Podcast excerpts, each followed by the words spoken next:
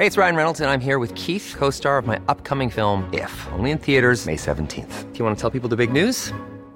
All right, I'll do it. Sign up now and you'll get unlimited for $15 a month in six months of Paramount Plus Essential Plan on us. Mintmobile.com slash switch. Upfront payment of $45 equivalent to $15 per month. Unlimited over 40 gigabytes per month. Face lower speeds. Videos at 480p. Active Mint customers by 531.24 get six months of Paramount Plus Essential Plan. Auto renews after six months. Offer ends May 31st, 2024. Separate Paramount Plus registration required. Terms and conditions apply if rated PG.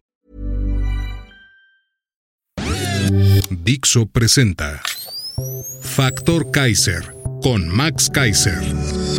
Dixo is back. Información trascendente con Max Kaiser. Factor de cambio. Factor Kaiser. Como todos los viernes, las 10 en 10. Las 10 noticias más importantes de esta semana en solo 10 minutos. Para que estés enterado de lo más importante de manera rápida y sencilla.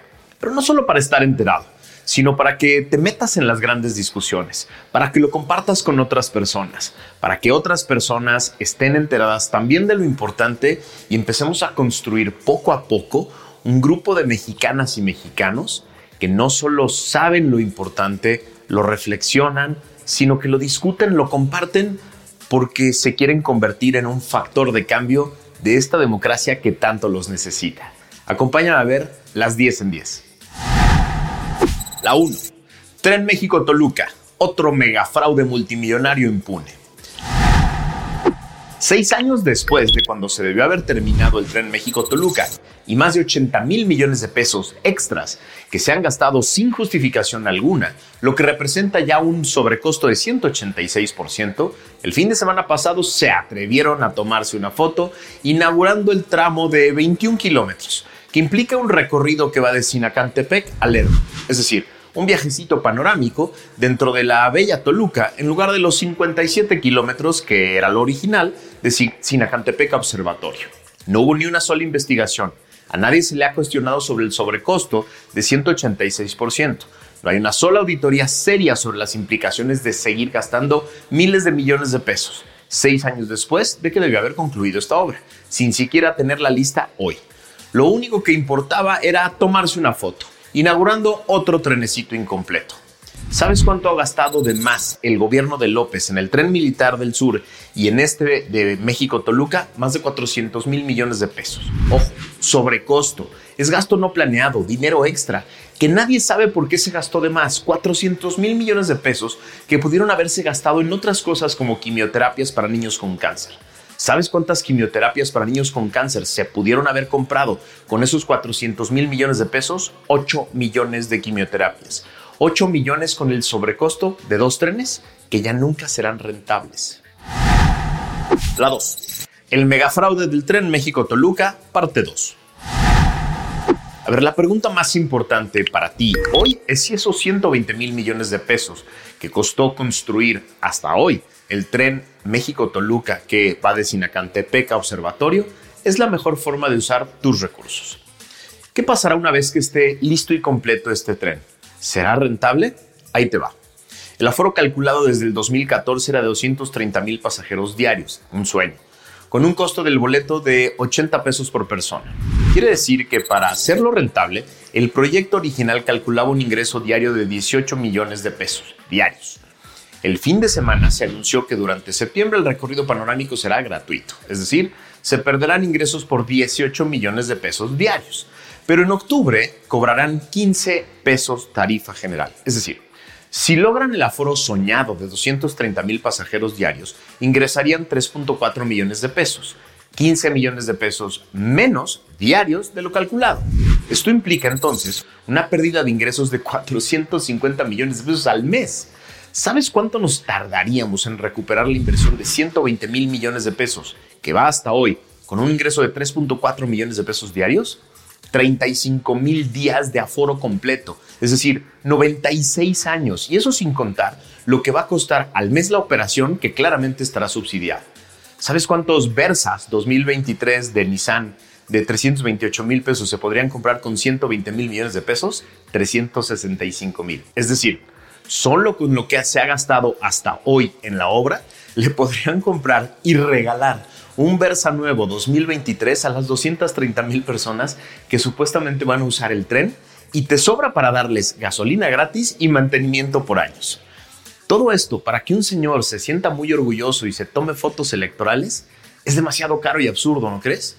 Es imprescindible que ejerzamos de mucho mejor manera nuestro derecho a exigir cuentas y evaluar proyectos alternativos y no solo decir pendejadas como, ay, está bien bonito, qué orgullo que lo haya inaugurado. La 3. Ejército ruso desfila en México. Parecía un 16 de septiembre como cualquiera. En la tele veríamos imágenes que parecen de toda la vida. Diferentes contingentes de nuestras Fuerzas Armadas desfilando muy orgullosos por el zócalo de la Ciudad de México, saludando al jefe del Estado. Niños en la plaza, saludando felices a los soldados mexicanos que siempre toman con gran seriedad este evento. Es el Día de México, el día sin politiquería, el día de sentirnos mexicanos orgullosos de nuestra independencia y de nuestras Fuerzas Armadas. Pero el provocador en jefe le pareció un buen día para provocarnos a todos, a todos aquellos que no somos parte de su secta. El comandante en jefe de las Fuerzas Armadas de México, el presidente López, decidió permitir que un contingente del ejército ruso desfilara codo con codo con nuestras Fuerzas Armadas. Sí, el ejército invasor que atacó injustificadamente a la República de Ucrania, el ejército que ha sido denunciado y despreciado por toda la comunidad democrática internacional, el ejército que ha violado todos los tratados humanitarios con la ilegal invasión a una nación soberana, desfilando en el zócalo de la Ciudad de México y saludando al jefe del Estado mexicano. No hay forma de minimizar esta afrenta, no hay justificación posible. El mensaje a la comunidad internacional es de una relevancia insospechada, que pronto iremos conociendo. Pero el chiste era provocar. El chiste era echar a perder el Día de México. La 4. El Doctor Muerte y Mario Delgado sueñan con gobernar la Ciudad de México. López y Claudia le prometieron la Ciudad de México a tantas personas que ya no saben ni qué hacer.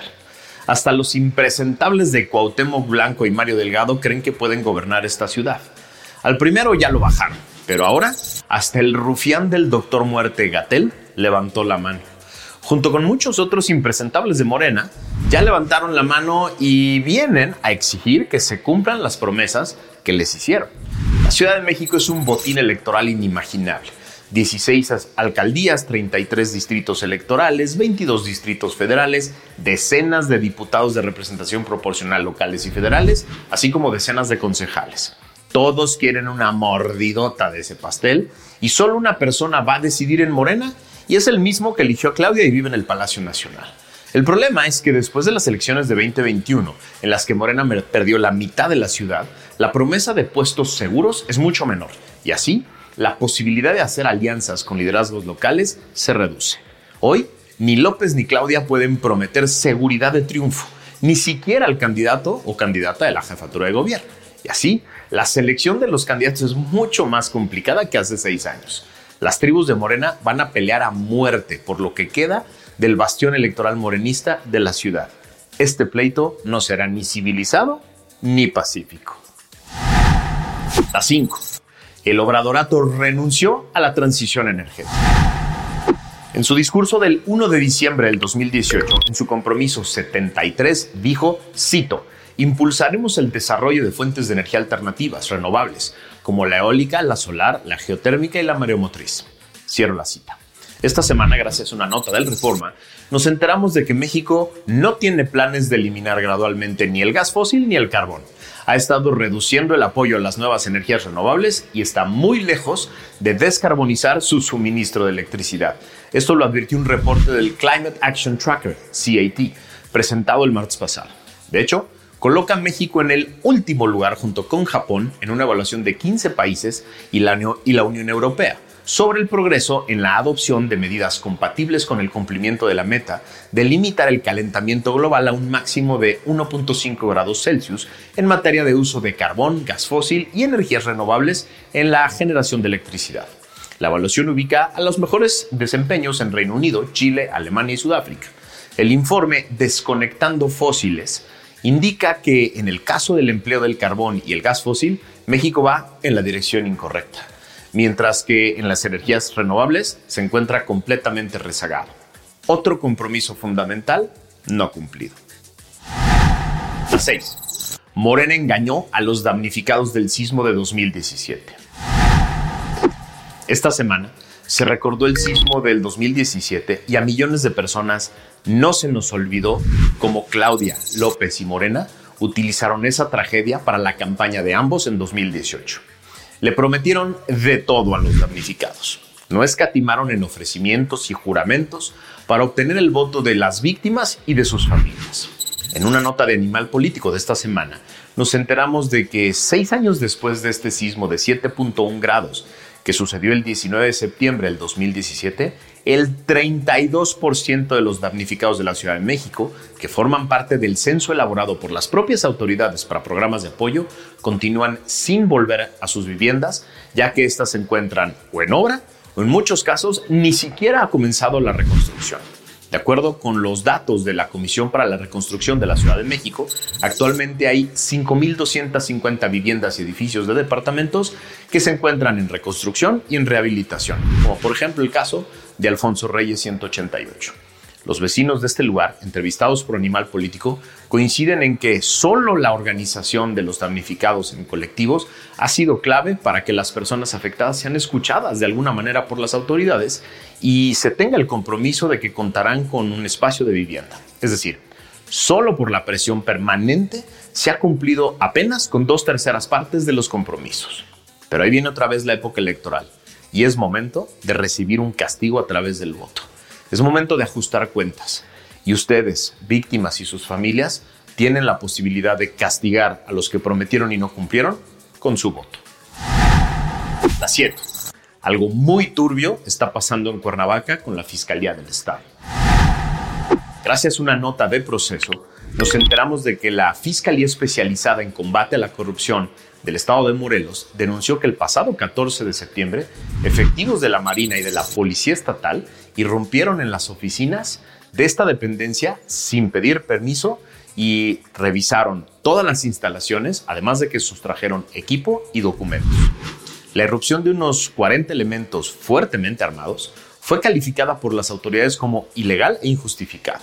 Además de que ingresaron de manera violenta en las oficinas ubicadas en la colonia Lomas de la Selva, Cuernavaca, en donde se realizaban acciones tendientes a los preparativos del proceso entrega-recepción del titular del organismo tras la salida de Juan Salazar y la llegada de Isaías Rodríguez.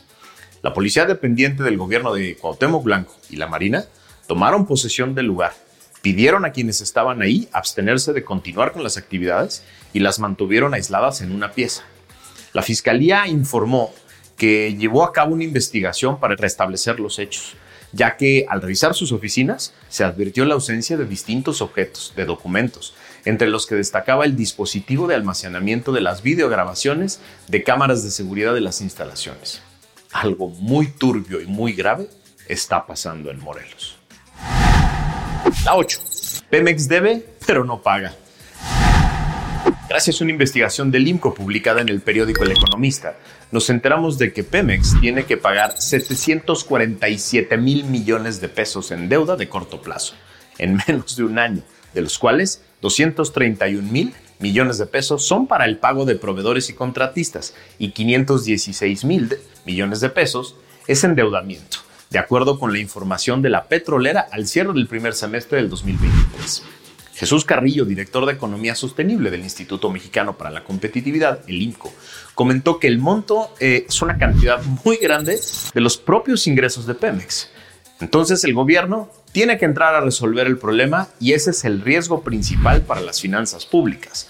Lo que se está haciendo es pagar deudas y compromisos a corto plazo, pero no se soluciona el largo plazo. Eso dijo Carrillo. También refirió que la empresa petrolera tendrá que pagar 229 mil millones de pesos en deudas durante el segundo semestre de este año. Y en cuatro años, la empresa productiva del Estado tiene que pagar la mitad de sus deudas, es decir, 975 mil millones de pesos. En un tuit del 20 de septiembre, el INCO remató. Los problemas de liquidez de Pemex ya empiezan a reflejarse en dificultades para cumplir con los pagos a proveedores y contratistas. Las obligaciones que la petrolera debe pagar por este concepto en menos de un año suman 231 mil millones de pesos, un incremento de 424% desde el 2011. Bueno, hasta Baker Hughes, la consentida de Pemex, que multiplicó sus pagos en los últimos cinco años por hospedar al Junior López en Houston en una casa de lujo, ya se quejó de que no le pagan. La consentida empieza a quejarse también. Una bomba de tiempo está por explotar en la petrolera. La 9. Todo el obradorato quiere fuero porque algo grave temen. Todos quieren brincar ya. Desde el doctor Muerte hasta la prima de López están ansiosos por brincar a la competencia para generar presión y obtener después el cargo que les ofrezcan, pero que tenga fuera. El propio López confirmó hoy en su mañanera que una parte muy importante de su gabinete ya se quiere largar a ser candidato de algo. Lo único que buscan es tener algún posicionamiento en alguna competencia importante, para después tener cómo negociar una curul con fuero. El problema es que esas curules están hoy ocupadas por morenistas que se quieren reelegir, porque obvio no quieren renunciar al fuero, se quieren quedar. Como han evidenciado ellos mismos, Morena no es un partido con procedimientos claros ni justos. Todo esto se decide por una sola persona que vive en Palacio Nacional. Ojalá sea un pleito épico. Se lo merecen. La 10. La nueva crisis migrante que está por explotar. Esta semana, Ferromex paró 60 trenes en distintas ciudades de las regiones sur, centro y norte del país, pues unos 4.000 migrantes se habían trepado a los techos de vagones para trasladarse hacia el norte con riesgos de sufrir graves accidentes. La empresa avisó a sus clientes del retraso que tendrá en la carga por esta contingencia, cito a la empresa. Ante el severo riesgo que representa la integridad de estas personas, Ferromex tiene detenidos temporalmente y hasta el momento 60 trenes, equivalente a la capacidad de 1.800 camiones, en rutas hacia el norte del país, en las regiones impactadas por esta problemática social y humanitaria. El 20 de septiembre, el gobernador de Texas, Greg Abbott, declaró que Texas vive una invasión debido a la llegada de migrantes a territorio estadounidense. Cito, declaré oficialmente una invasión en nuestra frontera debido a las políticas de Biden. Desplegamos a la Guardia Nacional de Texas, el DPS y las fuerzas del orden locales, señaló el funcionario trejano a través de sus redes sociales. López dice que no pasa nada y que todo esto se inscribe en las elecciones de Estados Unidos. Tiene razón en lo segundo, pero sí está pasando algo muy grave, que como siempre, él prefiere no atender, porque no le gusta gobernar. Él está en campaña. Si te fijas, varios de estos elementos tienen que ver con lo mismo. Las 10 notas de esta semana tienen que ver con una tragedia que estamos viviendo tú y yo. Él ya no gobierna. El presidente ya no se encarga de los temas de gobierno. El presidente está en campaña es el coordinador de la campaña de Claudia y va a ser coordinador de varias otras campañas. Él va a definir todo. Su única prioridad en este momento es mantener el poder de todas las maneras posibles en 2024. Tú y yo tenemos que seguir pendientes de los temas importantes. Tú y yo tenemos que seguir exigiendo cuentas de las cosas importantes, de los compromisos que él hizo, de los incumplimientos a estos compromisos, de los fracasos de este gobierno. Tenemos que armar el mapa completo, tenemos que entender la situación completa para saber qué hacer con tu voto, para que sepas a dónde lo tienes que poner, qué alternativa elegir, a quién castigar con tu voto y a quién darle la confianza que se requiere para que este país se vuelva a reconstruir. Por eso es tan importante para mí que estés aquí conmigo, que hayas escuchado este programa completo y que me ayudes a compartirlo en diferentes redes y chats, que lo mandes por todos lados, que lo compartas con personas que crees que necesitan empezar a tener conciencia de lo que está pasando hoy. Copia esta liga o copia la liga que esté en la plataforma de podcast que sea y utilízala para hacer conciencia con otras personas. Ayúdame a convertirte en un factor de cambio para que México empiece a regresar poco a poco a la ruta de la democracia. Gracias por haberme acompañado esta semana. Nos vemos la que sigue. Dixo is back. Imagine the softest sheets you've ever felt. Now imagine them getting even softer over time. That's what you'll feel with Bowl and Branch's organic cotton sheets. In a recent customer survey, 96% replied that Bowl and Branch sheets get softer with every wash. Start getting your best night's sleep in these sheets that get softer and softer for years to come. Try their sheets with a 30-night guarantee. Plus, get 15% off your first order at bowlandbranch.com. Code BUTTERY. Exclusions apply. See site for details.